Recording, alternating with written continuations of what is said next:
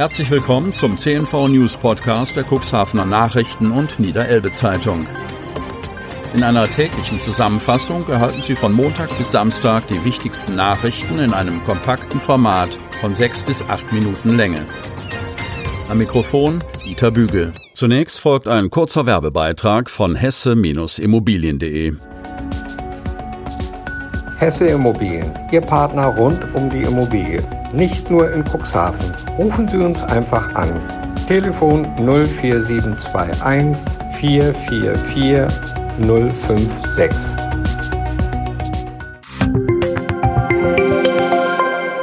Montag, 14. Juni 2021. Frische Früchtchen direkt vom Feld. Erdbeersaison in Hadeln hat mit etwas Verspätung begonnen.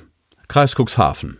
Erdbeeren aus Italien, Spanien oder Marokko gibt es das ganze Jahr über im Supermarkt. Aber frische Erdbeeren vom Feld in der Region schmecken einfach am besten. Die gute Nachricht, jetzt gibt es sie endlich an Obst- und Gemüseständen im Kuxland und bald kann man sie auch auf den Erdbeerfeldern selbst pflücken, vorausgesetzt das Wetter spielt mit. Reinhard Nimtschik stapft entlang von zwei Pflanzenreihen. Plötzlich hält er inne, bückt sich und zupft etwas aus dem Grün. Als er sich wieder aufrichtet, liegt in seiner Hand ein rotes Früchtchen. Gucken Sie sich das an, das sieht richtig gut aus, ruft er freudig und beißt herzhaft in die Erdbeere. Die Königin der Früchte hat dieses Jahr auf sich warten lassen. Durch die kühlen Temperaturen im April startete die Erdbeerernte mit den frühen Sorten Flair und Honey später als üblich. Normalerweise geht es bei uns drei Wochen früher los, sagt der Landwirt aus Nordleder. Die Erdbeeren hätten mehr Zeit zum Reifen, erklärt Nimtschik. So kann sich die Frucht schön entwickeln und der Geschmack auch. Seit den 1960er Jahren macht die Familie Nimtschik in Erdbeeren. Reinhards Vater Bruno war der Vorreiter und baute auf einem halben Hektar die Sorte Senga Sengana an. Heute ist die Erdbeeranbaufläche mehr als zwei Hektar groß. Auf den restlichen Flächen wächst nahezu alles, was man sonst noch so zum Leben braucht. Zucchini, Gurken, Tomaten, Möhren und vieles mehr. Während andere Landwirte ihre Erdbeeren in Gewächshäusern und Folientunneln anbauen, wachsen Nimtschiks Früchte draußen, auf freiem Land, unter freiem Himmel. Um die Ernte vor Unwetter, Vögeln oder auch hungrigen Spaziergängern zu schützen, setzen die Landwirte spezielle Netze ein. Außerdem helfen Folien bei frostigen Überraschungen. Der Erntebeginn ist nicht nur abhängig vom Wetter, sondern auch von der Sorte der Erdbeere. Eine Sorte, die noch im August geerntet wird, ist die sogenannte Malvina. Malvina schmeckt unglaublich gut und sie reift spät, erklärt der 29-jährige Eike. Mit ihren Erntehelfern sind die Nimtschiks nun mitten im Geschäft. Verkaufsstände haben sie unter anderem in Otterndorf und in Bad Bederkesa auf dem Beverstädter und dem Cuxhavener Wochenmarkt. Auch auf dem Landfrauenmarkt in Ilienwort ist die Landwirtsfamilie aus Nordleder vertreten. In etwa zwei Wochen soll auch die Selbstpflücksaison starten. Dann können Erdbeergenießer die aromatischen Früchtchen auf dem Feld in Nordleder mit den eigenen Händen zupfen, vorausgesetzt das Wetter macht mit. Und wie isst Reinhard Nimtschik seine Erdbeeren am liebsten? Gezuckert und mit einem Kleck Sahne. Stein geht in Oberndorf vor Anker. Historischer Tonnenankerstein wurde an der Fährpromenade aufgestellt und am Sonnabend der Öffentlichkeit übergeben. Oberndorf. Die Gemeinde Oberndorf ist um ein Wahrzeichen reicher. An der Fährpromenade wurde am Wochenende ein historischer Tonnenankerstein, der wahrscheinlich größte Tonnenanker im Bereich der Niederelbe der Öffentlichkeit übergeben. Das Denkmal wurde von dem Regionalhistoriker Rainer Leive gestiftet. Die Geschichts- und Küstenforscher aus Bastal hatte den etwa 750 Kilogramm schweren Lochstein 1976 aus einer Steinschute vor dem Müll gerettet. 45 Jahre lang stand der Brocken in Leifs Garten. Nun wird es Zeit, dass er ein neues Zuhause bekommt, sagte der 77-Jährige am Sonnabend, als die voluminöse Spende feierlich an die Arbeitsgemeinschaft Osteland übergeben wurde.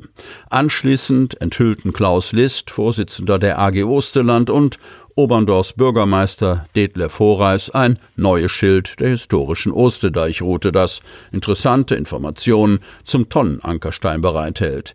Die Enthüllung war sozusagen der Startschuss für eine Erneuerung aller Hinweisschilder zwischen Kadenberge und Hechthausen. Die Schilder sind im Druck und sollen im Laufe des Sommers ausgetauscht werden, sagt Klaus List. Das Projekt wurde und wird von dem Deichverband Untere Oste, dem Bauhof und der Firma Sandmeier begleitet und unterstützt. Der Tonnenankerstein steht in unmittelbarer Nachbarschaft zum hölzernen Fährmann und der Nachbildung der alten Pramfähre. Ein wunderbarer Platz, wie Heimatforscher Rainer Leive findet, der sich vor allem durch seine jahrzehntelangen Untersuchungen zur Havarie des Frachtseglers Gottfried und den Verbleib seiner Ladung ägyptischer Altertümer vor der Ostemündung einen Namen gemacht hat.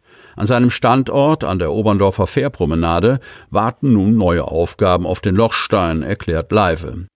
Hier an diesem Platz wird man sich für gemeinsame Wanderungen verabreden. Erwachsene und Kinder werden ihn berühren und ihm ihre Sorgen anvertrauen, so der Barstaler. Auch Ehepaare könnten an dem Tonnenankerstein verweilen, sich durch das Loch die Hände reichen und ein zusätzliches Ja-Wort geben, weil man den goldenen Ringen an den Fingern nicht traut. Die feierliche Enthüllung wurde von der Gruppe Schenti und Lerchen unter der Leitung von Fred Dobrinkat musikalisch-maritim umrahmt. In drei bis vier Wochen gibt es schon die nächste Einweihung zu feiern. Dann wird auf der anderen Osterseite das neue Denkmal von Hoffmann von Fallersleben, dem wohl berühmtesten Gast der Oberndorfer Fährgeschichte, enthüllt. Feuer im Anbau eines Wohnhauses, Cuxhaven. Am Sonntag brannte es in einem Einfamilienhaus in der Cuxhavener Chaussee. Aus dem Anbau und der Holzfassade schlugen Flammen und dichter Rauch stieg auf. Offenbar hatte sich ein zunächst in dem Anbau des Einfamilienhauses entstandener Brand über die mit Holz verkleidete Fassade des Anbaus und des Wohnhauses bis in die Holzdecken der Räume im ersten Obergeschoss ausgedehnt. Teile der Holzfassade und der Deckenverkleidungen mussten entfernt werden. Durch den schnellen Einsatz der Feuerwehr blieb der bewohnte Teil des Gebäudes unbeschädigt. Nachdem das Gebäude gelüftet war, konnten die Eigentümer bereits nach einer knappen Stunde wieder in ihr Haus zurückkehren.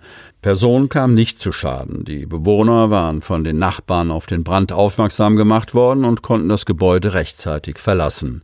Der Sachschaden fällt trotzdem erheblich aus. Die Polizei ermittelt zur Ursache.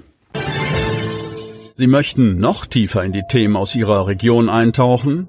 In unserem CNV-Themen-Podcast auf Tauchgang gibt's alle 14 Tage per Interview interessante Personen, emotionale Stories und bemerkenswerte Projekte aus dem Landkreis Cuxhaven direkt auf die Ohren.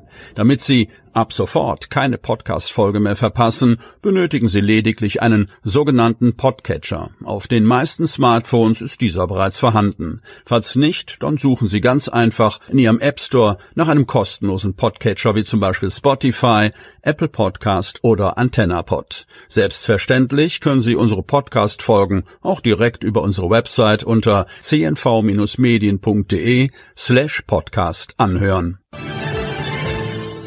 Sie hörten den Podcast der CNV Medien, Redaktionsleitung Ulrich Rode und Christoph Käfer. Produktion Rocket Audio Production.